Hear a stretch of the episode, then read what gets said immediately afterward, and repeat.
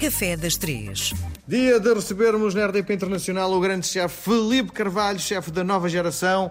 Bom, já não é da nova geração, porque já depois do seu prémio já houve um novo vencedor, mas seja como for, tem um marco aqui no Parque das Nações, no uh, 50 Seconds, um dos restaurantes de charme deste país, que é extraordinário.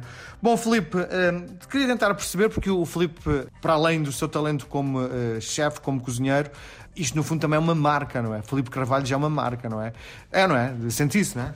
Não sei, por menos é esse o trabalho que se tem vindo a fazer. Tenho uma empresa que me ajuda nesse, nesse aspecto, não é? Porque também quando nós trabalhamos tantas horas aqui no restaurante e nos dedicamos tanto, temos alguém que nos ajuda a criar e a desenvolver esse lado do negócio, ou então também é muito complicado. Eu penso que ainda é uma marca com pouca força, mas é uma marca que já começa a aparecer já começa a ser falada e já começa a fechar um ou outro, uma outra coisa fora do que é o trabalho normal. Qual a importância das redes sociais, no fundo, para este negócio? As redes sociais hoje em dia é, é uma forma das pessoas nos conhecerem, nos verem, de conhecerem o nosso trabalho, eh, se identificarem connosco ou não. Ou seja, basicamente eu acho que hoje em dia quem tem muitos seguidores no Instagram ou tudo mais é como se tivesse quase um programa de televisão, não é? Porque tem tanta visibilidade, tem tanto alcance e daí as marcas também se interessarem em associar as pessoas que têm mais alcance dentro dessas redes sociais. Bom, estando aqui neste espaço maravilhoso com vista sobre o Tejo, também chega à conclusão que também, se calhar, o Filipe não está a disparar para todo o público, não é? Porque se calhar há pessoas que não lhe interessam ter nas suas redes, no, no, no fundo, o, o Filipe trabalha para um público específico, não é?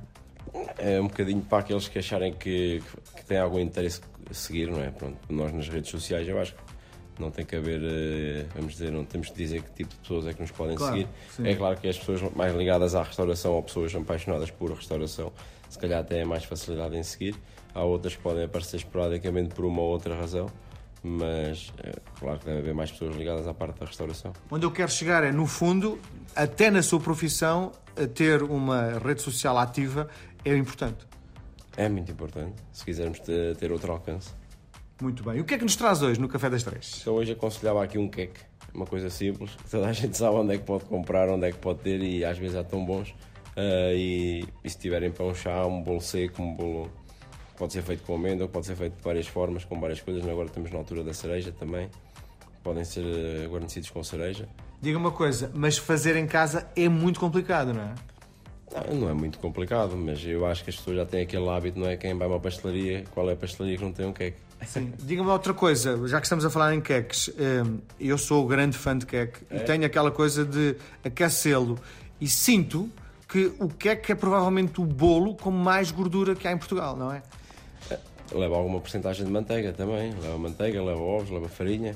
Uh, depois já quem meta baunilha, há quem não meta, depende de, das receitas, mas, mas tem, tem, uma boa porcentagem de manteiga. A sensação é, o, por exemplo, o pastel de nata tem menos gordura do que o queque? Em termos de porcentagem, pode-se dizer que sim, porque o pastel de nata leva a gordura na massa e quando a massa é feita, depois há uma parte da gordura que sai, que é o que também ajuda a fritar a massa. Mas e o que é que é gordura não sai, fica lá toda. Felipe, nós voltamos a conversar na próxima semana. Obrigado.